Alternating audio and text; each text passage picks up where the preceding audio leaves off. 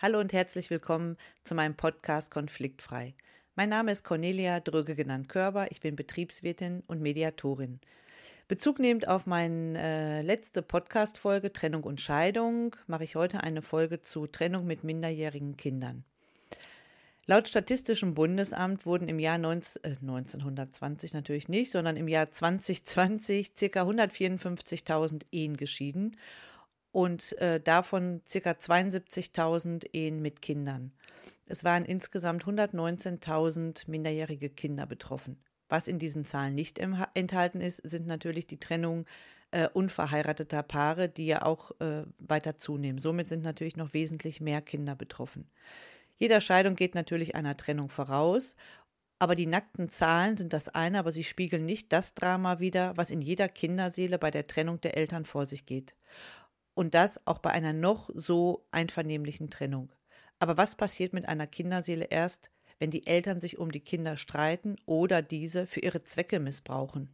Hilfreich wäre es, zum Zeitpunkt der Trennung sich Unterstützung zu holen, zum Beispiel durch einen Mediator oder vielleicht ähm, einen Paartherapeut oder Familientherapeut, der das entsprechend professionell auch begleiten könnte. Ein Mediator ähm, würde in diesem Fall dazu führen, den Beziehungskonflikt nochmal zu erhellen und damit wieder einen klaren Blick für die Sachthemen zu bekommen. Des Weiteren hilft äh, eine Mediation auch zu diesem Zeitpunkt Regelungen zu treffen, die die ohnehin schwierige Situation für die Kinder jetzt nicht noch schwieriger macht. Auf diese Art und Weise können Kinder natürlich auch wieder schneller Vertrauen in die für sie neue Situation gewinnen und Ängste, die bei einer Trennung entstehen, überwinden ganz zu schweigen von seelischen Schäden, die vermieden werden, wenn Eltern ihren Beziehungskonflikt zu Lasten der Kinder austragen. Aber was sind eigentlich die Faktoren für eine gesunde Entwicklung von Kindern? Kinder sind bei der Geburt zu 100 Prozent von ihren Eltern abhängig. Dies ändert sich natürlich mit zunehmendem Alter und mit 18 tritt vor dem Gesetz die Volljährigkeit ein. Das heißt, sie haben alle Rechten und Pflichten und sind voll geschäftsfähig.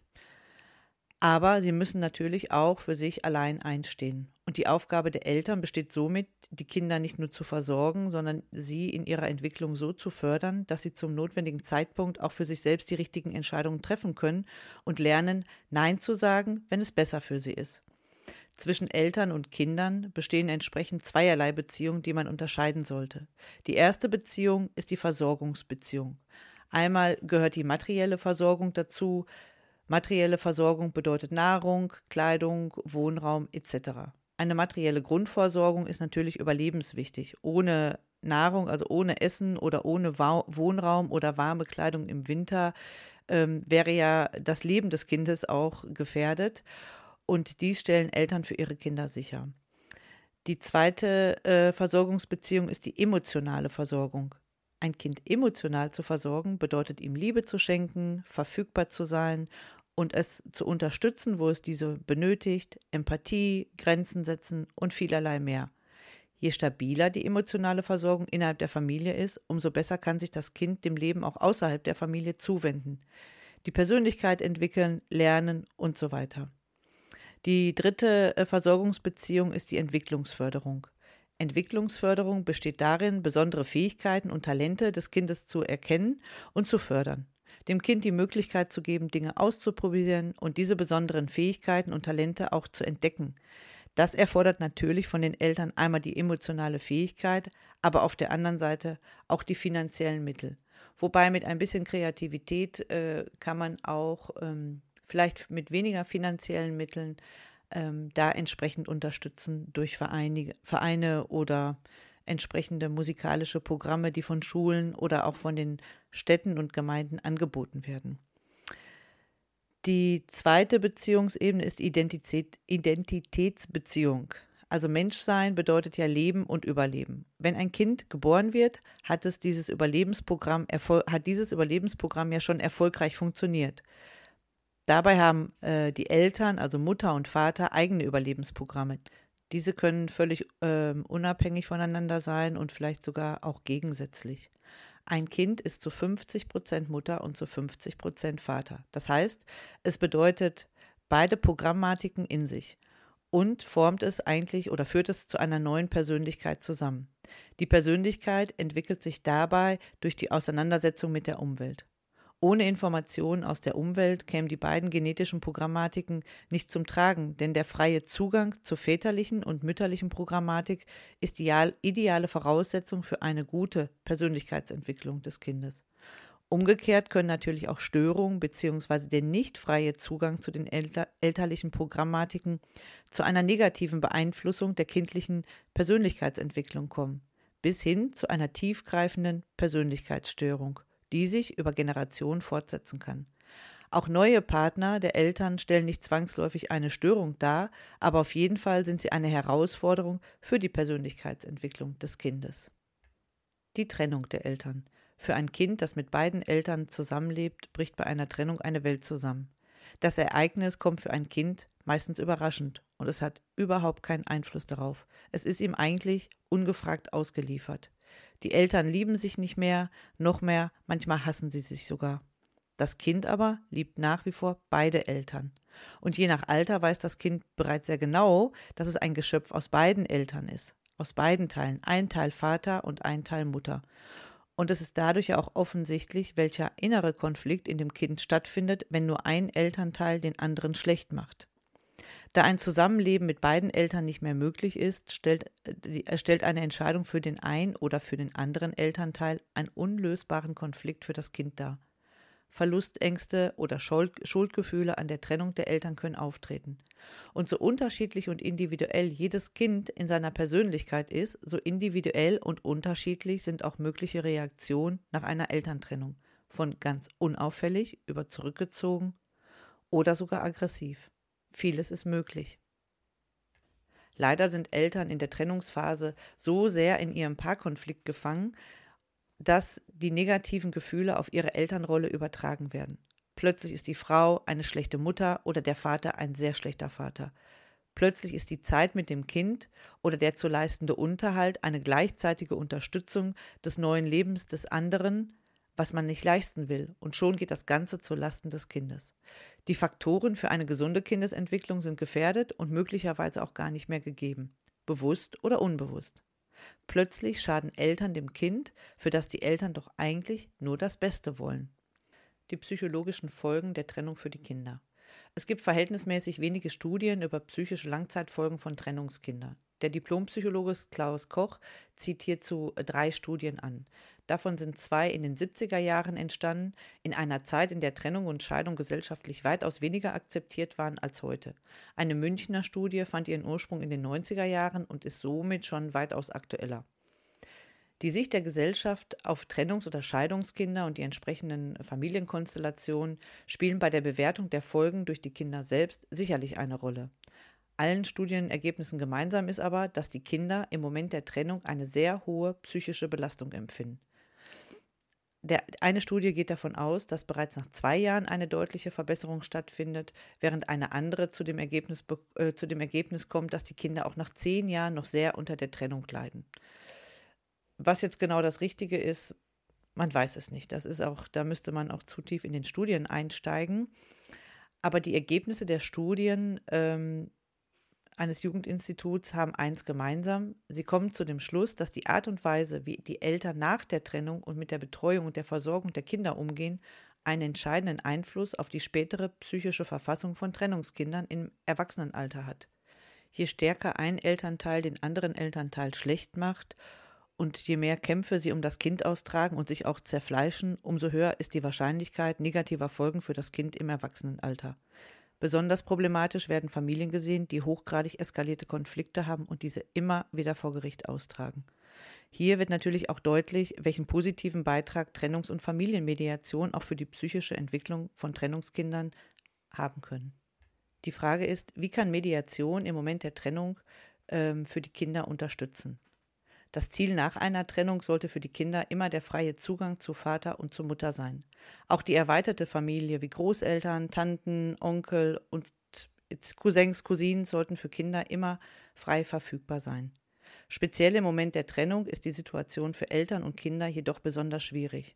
Und damit ist es für viele besonders schwierig, diese freie Verfügbarkeit herzustellen. Für Kinder ist die Trennung der Moment der höchsten psychischen Belastung und für Eltern ein Moment, in dem eine gesunde Regelung besonders schwer fällt. Der Paarkonflikt wird auf die Elternebene übertragen. Beim Vorliegen solchen einer solchen Konfliktkonstellation kann eine Mediation zum Zeitpunkt der Trennung einen wichtigen Beitrag im Sinne des Kindeswohls leisten.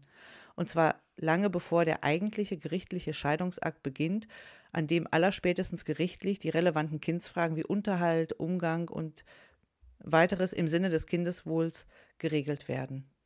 Wie man jetzt Kindeswohl im Einzelnen definiert, dazu gibt es keine eindeutige Definition, aber man könnte ja mal hinschauen, ähm, wann das Gesetz eine Kindeswohlgefährdung äh, sieht oder wann diese vorliegt. Das kann man in Paragraph 1666 nachlesen im BGB. Zum Beispiel wird das körperliche, geistige oder seelische Wohl des Kindes oder sein Vermögen gefährdet und sind die Eltern nicht gewillt und nicht in der Lage, die Gefahr abzuwenden, so hat das Familiengericht hier Maßnahmen zu treffen, die zur Abwendung der Gefahr erforderlich sind das wird auch jeder Elternteil wieder anders äh, auslegen, wann äh, das Kindeswohl gefährdet ist, weil es ja auch sicherlich eine sehr subjektive Wahrnehmung ist. Aber trotzdem sollten Eltern, egal wie eskaliert der Beziehungskonflikt ist, doch immer versuchen oder auch mal reflektieren, nutzt es dem Kind oder nutzt man das Kind für seine eigenen Befindlichkeiten? Will man über Kinder vielleicht den anderen Partner abstrafen, weil der andere Partner hat einen ja so furchtbar verletzt durch eine neue Beziehung oder durch Lügen oder was man dem anderen Part auch immer zuspricht oder warum es auch zur Trennung gekommen ist, dass Eltern auch gerne ihre Kinder sicherlich auch ganz unbewusst instrumentalisieren und sich vielleicht dadurch auch Verstärkung holen, holen wollen. Auch zu beobachten ist, dass wenn ähm, beispielsweise der Vater eine neue Freundin hat und die Mutter ähm, verlässt, weil er in seiner psychologischen Scheidung schon wesentlich weiter fortgeschritten war als die Mutter, für die es dann vielleicht sehr überraschend kommt, dann spiegeln die Kinder der Mutter ihre, die Gefühle der Mutter wieder, was wiederum dazu führt, dass die Mutter das Gefühl hat, meine Kinder fühlen genauso wie ich und uns geht es so schlecht, weil der Papa uns ja verlassen hat. Aber das ist ein Trugschluss. Die Kinder machen das aus ja, Überlebens, Überlebensgründen, äh, Sicherung der eigenen Existenz, weil sie müssen sich an Elter, einen Elternteil halten und sich mit dem gut stellen, um von dem, von dem nicht auch noch oder überhaupt verlassen zu werden. Und leider wird das Verhalten der Kinder auch falsch interpretiert. Das heißt, sie sympathisieren vielleicht auch in dem Fall immer mit dem Elternteil, mit dem sie gerade zusammen sind, aber nicht bewusst und nicht aus strategischen Gründen, sondern ganz unbewusst aufgrund ja, der, des Strebens nach äh, Überleben. Von der Trennung bis zur gerichtlichen Ehescheidung vergehen durch das gesetzlich vorgeschriebene Trennungsjahr mindestens zwölf Monate. Zwölf Monate sind eine sehr lange Zeit. Und wenn dann noch ein ungelöster Konflikt vorliegt, in dem Kinder eine Rolle spielen, missbrauchen Eltern in dieser Zeit die Abhängigkeit der Kinder bewusst oder unbewusst, indem sie diese für ihre Zwecke beeinflussen, instrumentalisieren oder sogar psychisch missbrauchen. Es kann dazu führen, dass sich zum Zeitpunkt der gerichtlichen Scheidung möglicherweise bereits schwerwiegende psychische Folgen bei Kindern zeigen, unter Umständen bis hin zur Gefährdung des Kindeswohls. Mögliche Konfliktkonstellationen bei betroffenen Kindern sind wie folgt zu unterscheiden. Es gibt einmal das Elternentfremdungssyndrom, auch PAS genannt, PAS. Richard Gardner, ein US-amerikanischer Kinderpsychiater, entdeckte nach eigener Aussage Anfang der 80er Jahre das PAS als Störung bei Kindern in Verbindung mit Sorgerechtsstreitigkeiten. Er bezeichnete es als Gehirnwäsche durch einen programmierenden Elternteil in Begleitung durch eigene verunglimpfende Beiträge des Kindes selbst. Bisherige Erfahrungen des Kindes werden durch die Gehirnwäsche umprogrammiert. Kinder fügen, fügen eigene Beiträge hinzu, dass, weil sie einfach erkennen, dass dies von dem programmierenden Elternteil gewünscht ist. Bei einem Paars liegt eine Form der psychischen Kindesmisshandlung vor also eine Gefährdung des Kindeswohls im Paragraphen 1666. Heißt, wenn ein Elternteil anfängt, dem Kind Gehirnwäschen zu verpassen, um es gegen den anderen Elternteil aufzuwiegeln, liegt natürlich definitorisch auch eine Gefährdung des Kindeswohls äh, vor. Dann gibt es noch das Besuchsrechtssyndrom. Hier handelt es sich um eine natürliche Reaktion des Kindes. In diesem Fall ist es innerhalb von sechs bis zwölf Monaten eine Verbesserung zu erwarten, wenn das Kind Vertrauen in die neue Familienkonstellation gewonnen hat und auch weiß, dass es keinen Elternteil verliert und sich für keine der beiden Seiten entscheiden muss. Die Gründe für das Auftreten des Besucherrechtssyndroms können vielfältig sein. Trennungsängste, Kränkungen, soziale Isolation, Probleme mit neuen Partnern der Eltern. In jedem Fall liegen die Ursachen nicht darin, dass die Eltern sich gegenseitig für die auftretenden Symptome verantwortlich machen. Der dritte Punkt wäre Vernachlässigung. Hier liegen bereits vor der Trennung Erfahrungen des Kindes vor, die die Ablehnung des Elternteils begründen, beispielsweise Misshandlung oder Vernachlässigung. Auf jeden Fall wird deutlich, wie wichtig ein möglichst früher Zeitpunkt der Konfliktlösung ist für Trennungskinder, um auch hier langfristig psychisch äh, um eine langfristig psychisch gesunde Entwicklung zu gewährleisten. Eine frühe Mediation ist natürlich eine sehr gute Möglichkeit, auch dies zu erreichen. Der Beitrag der frühen Mediation. Keine Trennung ist wie die andere. Fast immer befinden sich die Beteiligten in, hoch, in einem hochemotionalen Zustand. Man könnte sagen, sie sehen den Wald vor lauter Bäumen nicht. Das heißt, sie sind häufig so in ihren negativen Emotionen dem Partner gegenüber gefangen, dass diese negative Paaremotion alles andere überdeckt. Sie sind in dem Moment nicht mehr in der Lage, ihre Elternrolle auszufüllen, wie sie es vielleicht auch wollen und wie es für eine gesunde Entwicklung des Kindes auch sein sollte. Bewusst oder unbewusst. Die Kinder machen es erforderlich, dass Eltern auch nach der Trennung eine intensive Beziehung haben. Auch oft mehr als ihnen lieb ist oder als sie sich vielleicht vorstellen können. Hier kommt die Mediation auch zum Tragen. Mediation ist Verstehensvermittlung. Freiwillig mit gemeinsamem Ziel. Eine Lösung, die für alle Beteiligten zufriedenstellend ist und die auch von ihnen selbst gefunden wird. Der Mediator begleitet nur den Prozess. Kinder sind an diesem Verfahren nicht direkt beteiligt, aber sie sind ja in jedem Fall Betroffene, die in, von einer erfolgreichen Elternmediation profitieren. Und ohne dass sie am Verfahren selbst teilnehmen müssen, aber wenn es erforderlich ist, kann, können sie teilnehmen, zum Beispiel durch einen leeren Stuhl, den man zwischen die Eltern setzt. Das kann in der Mediation dazu führen, dass die Eltern einen besseren Umgang in der Mediation miteinander erreichen. Ja, weil trotzdem, auch wenn das Kind körperlich nicht anwesend ist, alleine der Gedanke, dass das Kind oder die Kinder in der Mitte sitzen könnten zwischen den Eltern, kann schon dazu führen, dass der Umgang wesentlich besser ist. Der Unterschied zu einer gerichtlich herbeigeführten Lösung ist natürlich, dass die Kinder an der Mediation nicht teilnehmen, aber an Gerichtsverfahren schon sehr häufig auch in das Verfahren selber mit einbezogen werden und auch sogar aussagen müssen gegen ihre Eltern. Auch dies empfinde ich als eine schwere Belastung für das Kind. Die Verstehensvermittlung bei der Mediation beinhaltet einfach auch, dass die Eltern während des Mediationsprozesses ihren eigentlichen Konflikt auf Paarebene erkennen. Das nennt man auch Rumpelstilzchen-Effekt und diesen von dem Elternkonflikt lösen.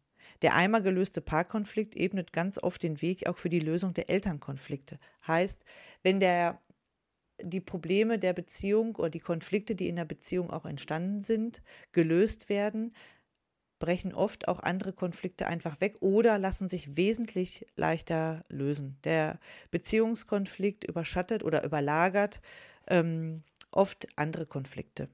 Ein entscheidender Faktor dabei ist, dass der Mediator als neutrale Person den Parteien hilft, die gegenseitigen Motive zu ergründen und auch zu verstehen. Darum geht es, den anderen zu verstehen. Wie kann das funktionieren, wenn man sich doch die ganze Zeit nur anschreit und Schuldzuweisungen oder Vorwürfe macht? Ja? Das erfolgt, indem die, der Mediator die Aussagen der Eltern, die ja oft äh, mit spitzen Bemerkungen oder auch manchmal mit Beleidigungen äh, versehen sind, freundlich und positiv wiederholt, so dass alle Parteien das auch annehmen können. Ein Beispiel könnte sein, wenn ein Mann sagt, jeden Abend, wenn ich nach Hause komme von der Arbeit, sieht die Bude aus wie äh, totaler Schweinestall, total im Chaos. Das kann ja wohl nicht so schwer sein, wenn ich äh, den ganzen Tag arbeiten gehe und sie ist den ganzen Tag zu Hause, mal eben das Haus aufzuräumen.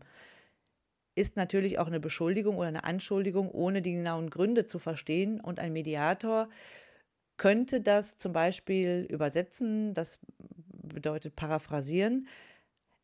Ich verstehe, dass Sie sich wünschen, dass wenn Sie nach Hause kommen, dass der Flur zum Beispiel aufgeräumt ist. Sie wünschen sich ein aufgeräumtes Haus nach der Arbeit. Habe ich Sie richtig verstanden? Und dann würde der Medi Mediant, ähm, der Mann in diesem Falle, das entsprechend bejahen oder nochmal korrigieren. Aber mit so einer neutralisierten Aussage, die im Kern den gleichen Inhalt hat, kann die Frau das, die Aussage wesentlich besser annehmen und dann vielleicht auch verstehen.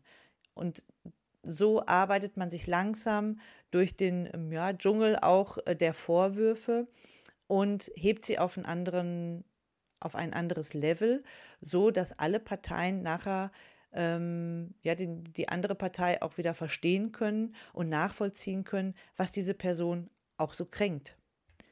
Am Ende der Mediation, die aus fünf ähm, Prozessen besteht, wird für alle eine zufriedenstellende Lösung gefunden. Die Eltern sind dann auch wieder in der Lage, verantwortungsbewusste Entscheidungen zu treffen und die das Wohl des Kindes und die Interessen des Kindes als Grundlage haben. Das hilft den betroffenen Kindern, das Vertrauen auch in die neue Situation wiederherzustellen und Ängste abzubauen. Und schlimmere psychische Folgen können damit verringert und wenn nicht sogar ganz abgewendet werden. Und hier liegt der sehr, sehr große Vorteil einer Mediation, auch wenn man sich das oft vorher nicht vorstellen kann, dass man sich mit der anderen Partei nochmal zusammensetzen möchte und hat dann vielleicht auch oft aufgrund der Streitereien und Vorwürfe gar nicht das Gefühl, dass es überhaupt eine Basis geben könnte, sich mit der anderen Person auseinanderzusetzen. Zu bedenken ist natürlich auch, je früher die Mediation bei einer Trennungskonfliktsituation mit Kindern durchgeführt wird, umso weniger müssen die Kinder auch in solchen Situationen leiden. Wenn ich davon ausgehe, dass bei jeder Trennung ein Paarkonflikt äh, zugrunde liegt, habe ich immer die Voraussetzung einer Mediation.